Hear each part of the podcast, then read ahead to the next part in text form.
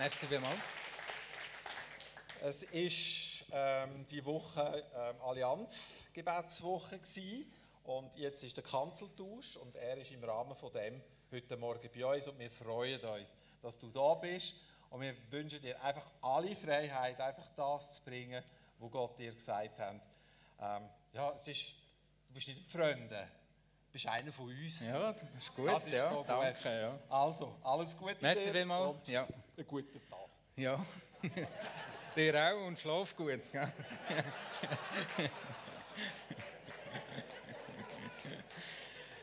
guten Morgen. Momentum Church, schön, dass ich da sein und ich hoffe, ja, dass ihr es mit dem Schlaf noch ein bisschen könnt, äh, warten und sonst seid ihr gesegnet, das ist auch gut. Ich bin der Martial, eben von der Mino, bin ähm, Vater, Ehemann, habe eine Frau, zwei Kinder, wohne in Rombach und bin seit jetzt zehn Jahren hier in der Region und in der Mino. Und ich freue mich sehr, dass ich hier sein unter euch. Dürfen wir äh, so auch den Tausch, es ist eigentlich nicht ein direkter Kanzeltausch, es ist eigentlich eine Kanzelrotation ähm, das Jahr. Aber ähm, ich freue mich sehr, können wir das auch machen. Für mich ist es auch schön mit anderen Kindern, gerade mit dem Matthias und den anderen Pastoren dürfen unterwegs sein, hier in Aarau.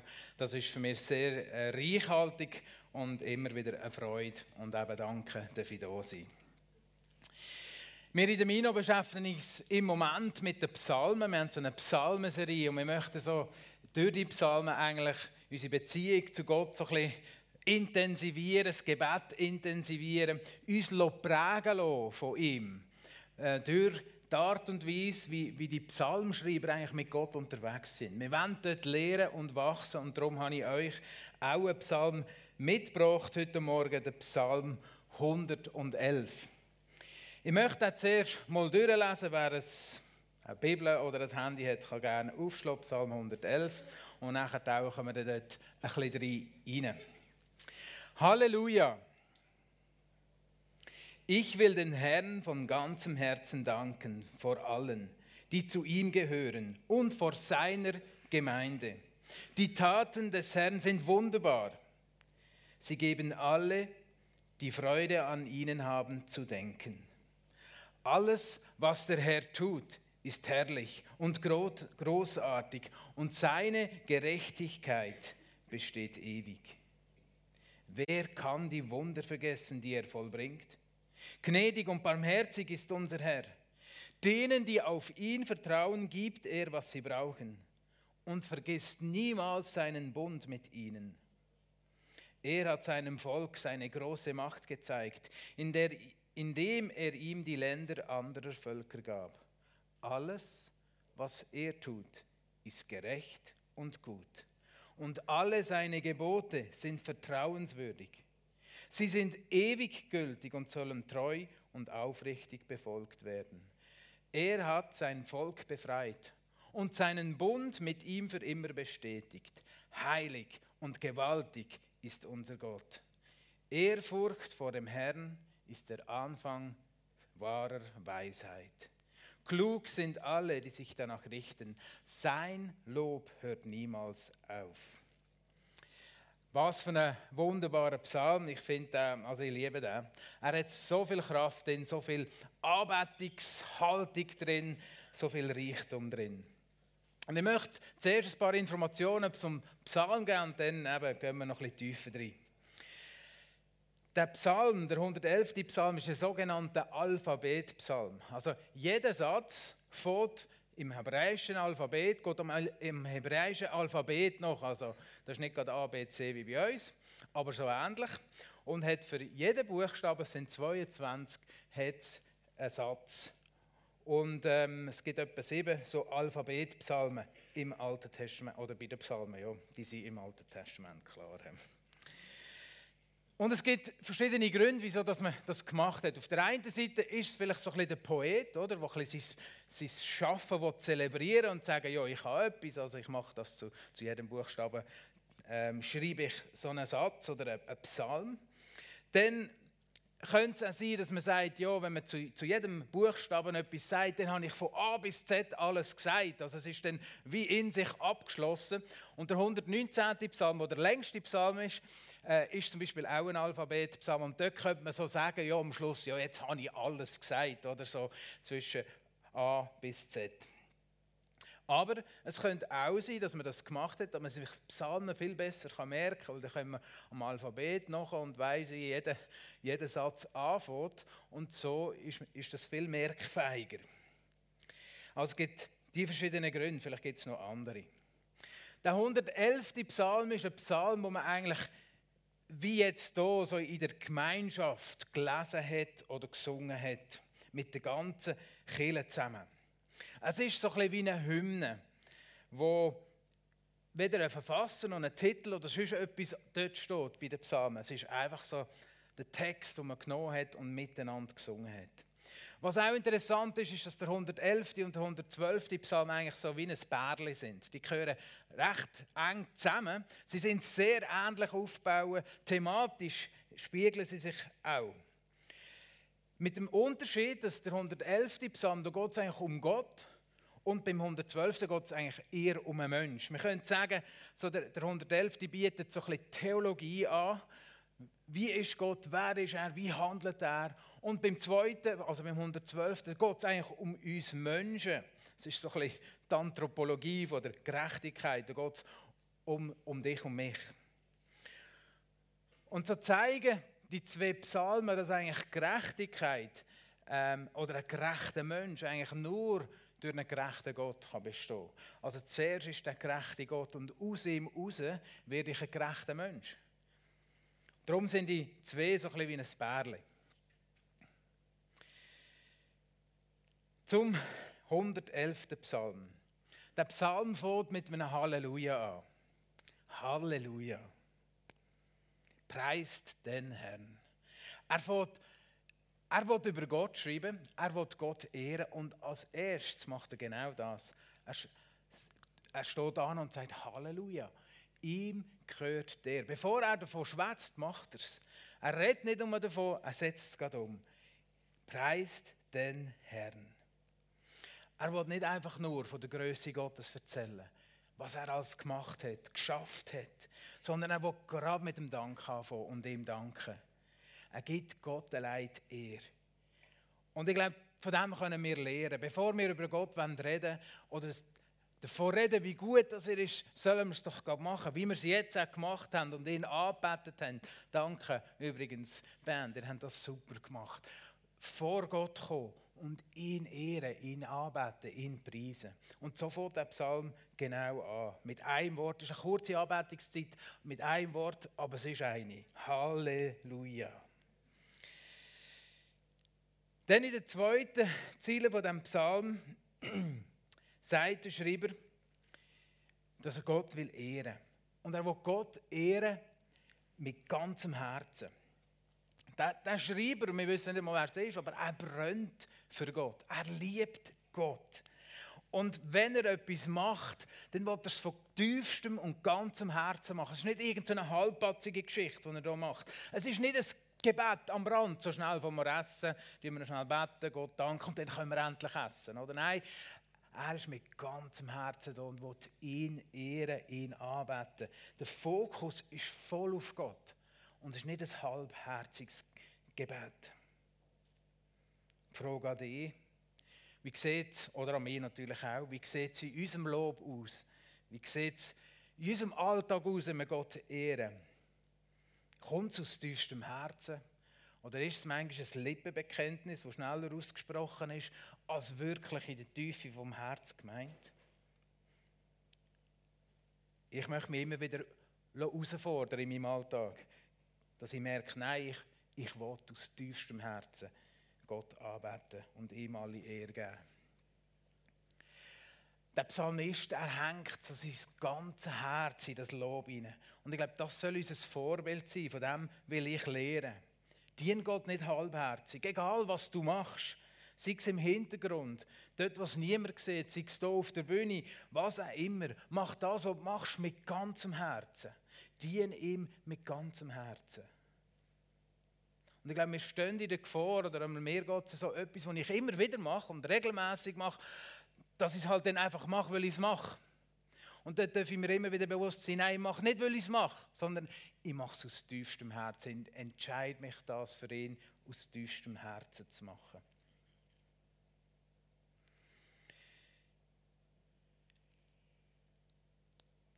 Das Setting, wo das soll passieren, die Anbetung, wo das soll passieren, das ist in der Gemeinde, lesen wir hier.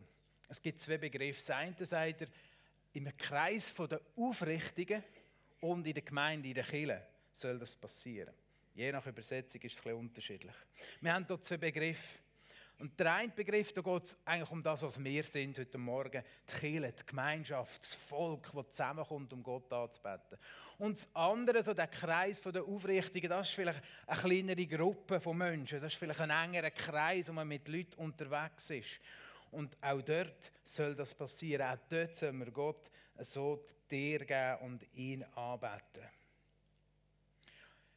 Ich weiß nicht, wie es dir geht.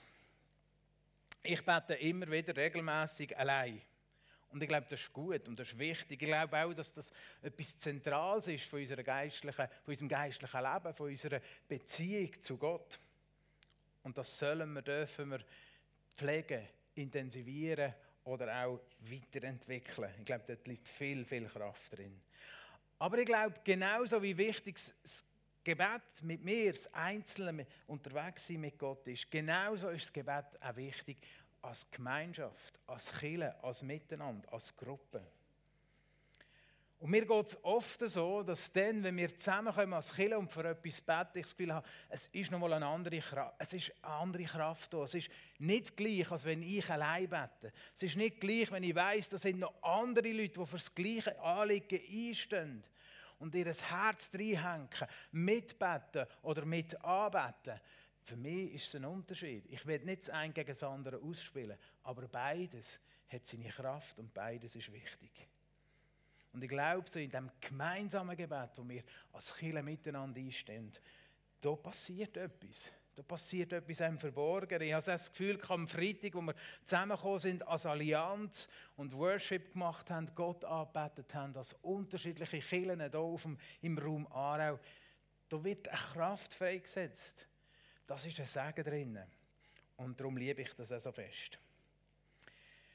Und darum sind wir hier auch aufgerufen zusammen, dass wir das machen. In der Kirche, in der Gemeinschaft sollen wir anbeten sollen wir vor Gottes Gegenwart kommen. Sollen wir als Familie vor ihm stehen. Und das ist nicht einfach etwas, was nur Frauen machen sollen, sondern wir Männer sind genauso dazu aufgerufen, in die Anbetung zu gehen und Gott zu ehren und zu loben. Und wenn du nicht weißt, wieso du Gott sollst ehren und loben, dann müssen wir zum zweiten Vers gehen und zum dritten. Dort lesen wir, gewaltig sind die Taten des Herrn. Alle, die sich an ihnen erfreuen, denken gerne über sie nach. Was Gott tut, zeugt von seiner Majestät und Herrlichkeit. Für alle Zeiten erweist er seine Treue. Mensch, ein guter Gott. He? Amen, genau. Wenn wir uns überlegen, wenn wir uns mal wirklich anhocken und Gedanken machen, was Gott alles geschaffen hat, dann müssen wir eigentlich zum Schluss kommen, sagt der Psalmist da, dass seine Taten gewaltig und wunderbar sind. Das ist etwas, das ist mindblowing, das haut dich fort. Wenn du dir mal wirklich Gedanken machst, was Gott geschaffen hat. Seine Werke sind unglaublich. Der Spurgeon hat mal gesagt, ja, groß sind alle Werke Gottes in jeder Beziehung, nach ihrem Design, ihrer Größe, ihrer Anzahl und ihrer Exzellenz. Selbst das Kleinste, das Gott tut und schafft, ist gewaltig. Amen, genau. All die Werke, wo Gott schon gemacht hat, dürfen wir erforschen. Wir sind eingeladen, die zu entdecken, denen auf die Spur zu gehen. Liebst du die Natur? Dann gang und erforsch sie. Halt Ausschau nach dem Gott, der das geschaffen und kreiert hat. Liebst du oder bist du vom Mensch fasziniert? Dann denk über den Menschen nach. Studiere ihn. Staun über Gott, was er da alles schon nur an unserem Körper gemacht und geschaffen hat. Das ist unglaublich. Und wenn du es liebst, in der Bibel zu lesen, sein Wort studieren, dann tauch ein, grübeln, denk nach, forsch, was Gott, was Gott alles dort reingepackt hat. Und du wirst einen Menge Schatz können ausgraben, der dort verborgen ist. Die Daten Gottes, die sind da. Und wir sind wie eingeladen oder werden dazu aufgerufen, die Daten zu entdecken und zu sehen, anzuschauen, zu studieren und von ihnen zu lernen. Weil wir gerade im Erforschen von all dem, was Gott gemacht hat, werden wir nochmal so viel mehr über ihn lernen. Wir werden ihn finden da drin. Wir werden ihn entdecken und sehen, wie er handelt, wie er schafft, wie er etwas macht. Und das, das generiert wieder Lob. Das generiert wieder eine Haltung von der Anbetung. Gott will nicht einfach im Verborgenen sein, Gott will entdeckt werden. Und Gott will, dass wir uns mit uns, mit seinen Taten, mit dem, was er gemacht hat, auseinandersetzen. Und das immer und immer wieder neu. Und ich möchte dich heute motivieren, dass du hungrig bleibst, die Sachen zu entdecken, Gott zu entdecken.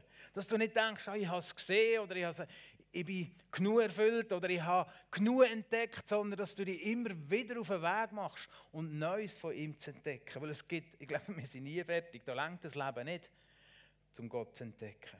So hör nicht auf, seine Werke studieren und immer wieder auch darüber nachzudenken. Und für das braucht es natürlich einmal Netflix-freie Zeit. Es braucht einmal ein bisschen Ruhe, dass wir über Gott nachdenken können. Das ist mir schon klar. Aber das können wir uns ja vielleicht auch mal ein bisschen geben oder schenken. Denn alles, was Gott macht, alles, was er macht, zeugt von seiner Herrlichkeit. Es zeugt von seiner Majestät. Es zeigt, wer er ist. Und Gott ist ein gerechter Gott. Er ist ein treuer Gott. Und seine Gerechtigkeit und seine Treue besteht schon seit Tausenden von Jahren und sie wird nie ein Ende haben. Wir werden sie immer wieder neu finden. Und vielleicht können wir nicht alles verstehen, was Gott macht. Und das ist uns so gegangen in der Mino. Wir haben eine Frau müssen beerdigen, mit, die drei kleine Kinder hat und gestorben ist an Krebs. Wir haben gebetet, wir haben gehofft und wir haben geglaubt. Und trotzdem ist sie beerdigt jetzt. Und wir haben gelitten, wir sind traurig gewesen, wütig, vielleicht immer noch. Wir haben Gott nicht können verstehen in der Art und Weise, wie er handelt. Aber wir haben nicht den Glauben verloren wegen dem. Und ich bin überzeugt, trotzdem, trotzdem, dass ich nicht Gott, Gott nicht immer verstehe, trotzdem, dass ich nicht immer sehe, was er tut, dass er das, was er macht, richtig macht. Dass seine Treue und Güte kein Ende hat. An dem habe ich mich fest und das glaube ich. Wir gehen zum siebten und achten Vers. Wenn wir Gottes Werk, sein Handeln, sein Schaffen studieren, dann werden wir darin seine Wahrheit, Treue und auch seine Verlässlichkeit sehen. Das wird so ein wie aus seinen Taten rausscheinen. Seine Treue, seine Güte, seine Verlässlichkeit. Gott führt nicht eine versteckte Agenda. Er macht nicht etwas und hat im Hinterkopf etwas anderes im Sinn. Gott ist gerecht. Gott führt nie etwas noch im Schild, sondern in allem, was er tut, ist er total vertrauenswürdig. Wir dürfen uns an ihm festhalten, in allem. Wie anders sind doch wir, oder einmal ich, ihr vielleicht nicht da, aber ich. Wie manchmal tue ich Sachen, wo ich gleich eine versteckte Absicht habe. Manchmal weiss ich sie vielleicht nicht einmal. Manchmal manipulieren wir, sind wechselhaft verfolgen gewisse Ziele und nachher haben wir schon wieder neue Ziele. So sind wir Menschen. Gott ist anders. Er ist beständig. Er ist aufrichtig. Gott ist einfach echt. Und eins von seinen grössten Werken ist der Lösung von seinem Volk, lesen wir hier im 9. Vers. Er hat sein Volk befreit und seinen Bund mit ihm für immer bestätigt. Heilig und gewaltig ist unser Gott. Der Gott, er ist Urheber, er ist Gründer, er ist so der Ausgangspunkt der Erlösung. Es ist Gott, der dort drin alles angibt, sich selber angibt, damit er uns erlösen kann. Und der Preis der Erlösung ist, dass Gott selber seinen Sohn angibt, sein Leben hingibt, damit wir gerettet sind, damit wir Teil von seiner Familie werden können. Mit seinem Blut singen wir, oder haben wir vorhin glaube ich auch gesungen, oder? Sind wir erkauft. Teuer erkauft. Es gibt nicht einen höheren Preis. Und mit dem schließt er einen Bund. Ein Bund ist etwas, wo, ein Ehebund, wo wir eigentlich uns geloben oder versprechen, das halten wir ein. Und Gott schließt den Bund. Und da Gott anders ist als wir, ist er einer, der den Bund nicht bricht. Und das ist der Bund der Gnade. Und wenn man sich das überlegt, oder der Psalmist sich überlegt, dann kommt er einmal mehr zum Schluss, dann muss ich Gott ehren. Heilig und gewaltig ist unser Gott. Das ist das, was in meinen Sinn kommt. Und im Blick auf das, was Gott tut, im Blick auf all das, was er geschaffen hat, wo wir Teil, Teil davon sein kommt er zum Schluss, Gott ist einfach wunderbar. Gott ist heilig. Gott ist gewaltig.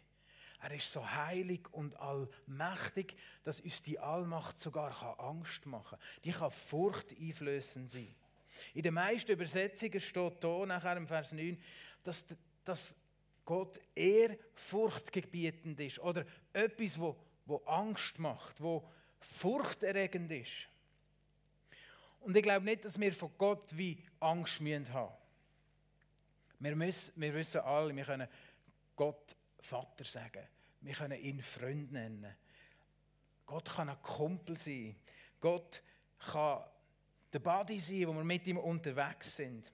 Und das ist alles gut, weil Gott lässt so eine Nähe zu, so eine freundschaftliche Nähe zu, so eine väterliche Nähe zu, wo wir brauchen und wo wunderbar ist oder glaube ich auch wichtig ist. Aber es gibt auch die andere Seite von Gott, eben die Ehrfurcht. Und das hat für mich nichts mit Angst zu tun, sondern das ist ein ganz anderes Gefühl oder ein anderes, da passiert etwas anderes. Und ich könnte mir vorstellen, dass das etwas ist, wo wir heutzutage weniger Bezug dazu haben. Was heisst es, Ehrfurcht vor Gott zu haben? Was heisst das für dich? Könnte es sein, dass wir das ein bisschen verloren haben? Sind wir uns wirklich bewusst, wie heilig und mächtig Gott ist, wie unendlich groß er ist. Wenn wir in die Offenbarung schauen, finde ich, wird das uns wunderbar aufgezeigt, so was im Himmel abgeht, wo Tausende von Tausenden oder Zehntausende von Zehntausenden Engel vor dem Thron sind, die Ältesten und noch so spezielle Wesen da. Und die singen miteinander Würdig ist das Lamm, das geopfert wurde, Macht und Reichtum zu empfangen, Weisheit und Stärke, Ehre und Ruhm und Anbetung. Und wenn man, sich, wenn man die Offenbarung, das ist Offenbarung 5, ein bisschen liest und sich das vorstellt, dann ich das Gefühl, da kommt so eine Ehrfurcht auf. Da, da merkt man, was da passiert, wie heilig, mächtig Gott selber ist und wie die Wesen und all die Tausende von Engeln vor ihm abknüllen, ihn anbeten. Und ich glaube, das zeigt etwas von dieser Ehrfurcht. Und von dem, zumindest möchte ich noch mehr lernen. Über die Ehrfurcht von Gott. Und die Ehrfurcht, die führt uns eigentlich auch zum letzten Vers, zum Vers 10. Ich habe eine Frage an dich. Wer von euch braucht im Moment gerade Weisheit? Weisheit für Entscheidungen, Weisheit vielleicht im Umgang mit Menschen, Weisheit vielleicht für etwas, wo, wo morgen kommt auf dich zu, Weisheit im Beruf, sind ein paar Hände aufgegangen. Also ich auch. Wenn man den zehnten Vers anschaut, dann steht dort, dass die Ehrfurcht der Anfang ist von der Weisheit. Die Ehrfurcht von Gott, das ist der Ausgangspunkt, das ist der Start von dieser Weisheit, von der Weisheit an sich. Sie ist wie Grundlage dafür. Die Ehrfurcht führt uns an, dass wir Gott ehren. Dass wir ihn im Mittelpunkt von unserem Leben setzen. Dass er zuerst ist. Dass wir zuerst ihn suchen und dann selber Sachen machen oder denken. Es geht darum, dass er geehrt wird. Das ist, es geht darum, ihn anzubeten. Und nicht nur hier, heute Morgen am Sonntag, sondern auch morgen Morgen um 6 oder 7 wenn wir aufstehen und gehen arbeiten. Die Anbetung, habe ich das Gefühl, die rückt uns, den Menschen, wieder an rechten Platz dort, wo er angehört. Und sie rückt Gott an den Platz, wo er angehört.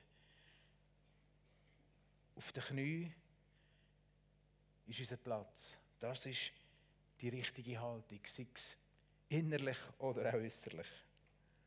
Und aus dem heraus, glaube ich, wächst auch die Ehrfurcht vor Gott. Und aus dem heraus werden wir weise Menschen sein. Und ich glaube, die Welt braucht Menschen, die weise sind. Mit weisen Entscheidungen. Die weise mit anderen Menschen umgehen. Mit Verletzten, mit Schwachen, mit Benachteiligten, mit Reichen, Armen, was auch immer. Wir brauchen Menschen, die weise sind. Und der Psalmist sagt sogar, wer das macht, der ist nicht nur weise, der ist auch gescheit. Der ist, der ist klug, der ist gescheit. Bet, Gebet und Anbetung, die macht dich zu einer gescheiten Person. Und nicht das Abitur oder die Matur oder was auch immer. Nicht das Studium. Die Anbetung und Gebet macht dich zu einer weisen und gescheiten Person.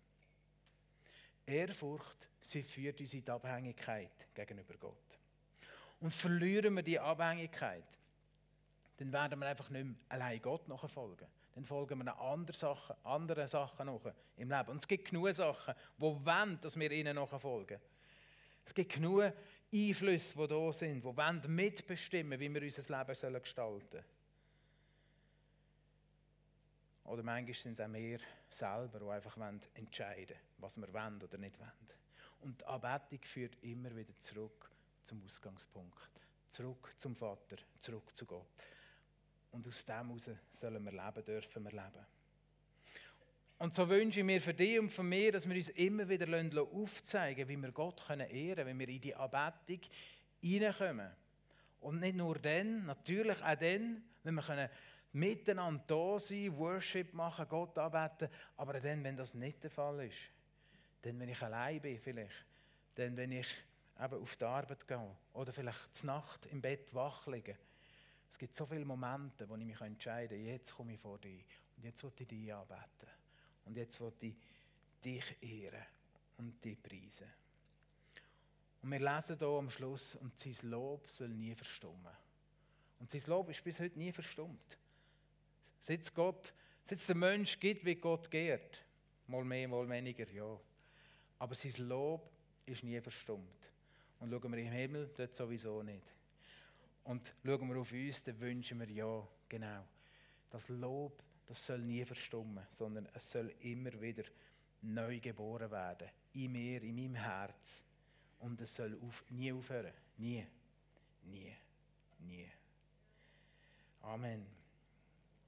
Wir werden jetzt miteinander, ich tue noch beten, und dann werden wir miteinander den Psalm noch mal lesen. Und vielleicht können wir jetzt so ein bisschen, ja, mit dem Blick, was wir gehört haben, den Psalm miteinander nachher lesen. Und nimm ihn für dich, nimm ihn mit in die nächste Woche. Nimm ihn dorthin mit, wo du Weisheit brauchst, wo du Kraft bist. Nimm ihn mit dort, wo du anstehst, dort, wo du scheiterst, wo das Leben nicht im Griff hast.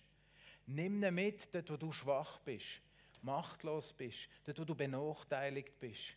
Nimm ihn mit, dort wo du einfach, was dir gut geht, wo du das Leben genießt und mit Gott unterwegs bist. Jesus, wir wollen dir danken. Du bist so ein guter Gott. Dir gehört alle Ehre. Deine Liebe, deine Güte, deine Treue kennt keine Grenzen. Du bist so anders als wir. Und ich bitte dich, dass du unsere Herzen immer wieder neu lehrst, wie wir dich ehren können, wie wir dich anbeten können.